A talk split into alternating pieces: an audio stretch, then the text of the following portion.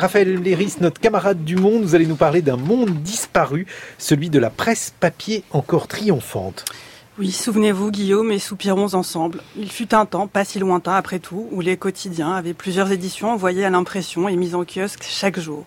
La naissance d'une mode, d'un hobby, s'accompagnait du lancement d'un ou plusieurs magazines explorant ce passionnant sujet de fond en comble. On apprenait les résultats sportifs dans un journal où les étrangers, pour avoir des nouvelles du pays, attendaient l'arrivée de leur kiosque, de leur quotidien avec eux, avec un, deux ou plusieurs jours de décalage. C'est sur ce temps-là que revient Kiosque de Jean Rouault, publié chez Grasset.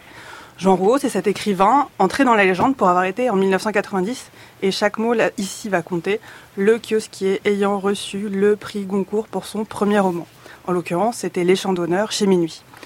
Autant dire que le livre où il évoquerait son expérience de kiosquier, les sept années qu'il a passées entre 1983 et 1990 à vendre des journaux au 101 rue de Flandre, qui ne s'appelait pas encore Avenue, dans le populaire 19e arrondissement de Paris, était très, très attendu. Pour autant que les auditeurs n'aient pas imaginé que Kiosque serait l'histoire d'une fulgurante ascension d'un conte de fées sur le modeste kiosquier devenu prix Goncourt. D'une part, le livre s'arrête avant même que le manuscrit des chants d'honneur ait été accepté par un éditeur, même sur une lettre de refus. D'autre part, ce dont il s'agit ici pour Rouault, c'est de remercier ceux qu'il côtoya alors et qui, en l'obligeant à se confronter au réel, le firent écrivain.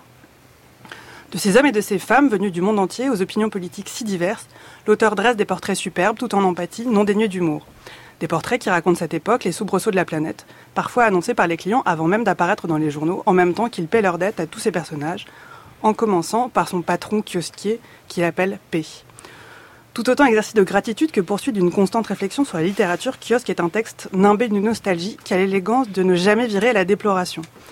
En racontant comment il est devenu écrivain, ce livre, cinquième tome du cycle autobiographique La vie poétique, montre aussi, en particulier dans des passages magnifiques de simplicité, quel formidable écrivain Jean Rouault est devenu. Et à cette occasion, nous l'avons rencontré pour faire son portrait. Et quoi d'autre dans le monde des livres aujourd'hui, Raphaël Léris? Alors, il est certifié sans aucun ouvrage écrit par l'intelligence artificielle euh, sur Wattpad. Donc là-dessus, on est, on, est, on est clair.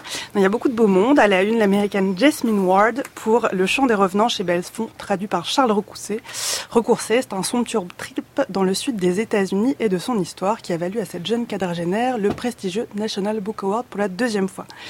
Il est aussi question de l'historien, professeur au Collège de France Patrick Boucheron, qui publie La Trace et l'aura au seuil. Je crois que Emmanuel Laurentin le reçoit demain. Euh, et nous dressons avec lui une sorte de cartographie de son œuvre. Et puis, entre beaucoup d'autres choses, vous trouverez un entretien croisé entre l'académicienne Dominique Bonnat et l'écrivain voyageur Michel Lebris, qui évoque la place des livres dans leur vie. Merci beaucoup, Raphaël Léris. On retrouve tout cela dans le monde des livres. Aujourd'hui, on peut retrouver également dans la fabrique de l'histoire dans quelques instants, juste après le journal. Emmanuel Laurentin vous propose un documentaire d'Aude Émilie Judaïque et de Thomas Duterre consacré à Briançon, capitale des escartons pendant plus de quatre siècles. Briançon a été la capitale économique et politique d'un territoire à cheval sur l'actuelle frontière franco-italienne appelée les escartons et escartonner signifiait partager, c'est-à-dire répartir les charges et redistribuer l'impôt. Merci à nos invités Françoise Fressoz et puis merci également à Jean-Baptiste de Froment un roman écrit par un homme politique et pas par un algorithme, état de nature. Il est publié aux Forges de Vulcain. Merci à toute l'équipe des matins. Pauline Chanu, Elodie Piel, Mayouen Guizou, Roman Bronstein, Léna demeurait à la réalisation David Jacoboviez, à la réalisation des journaux. Il y avait Brice Garcia et François-Charles Demergue et Jordan Fuentes était en régie.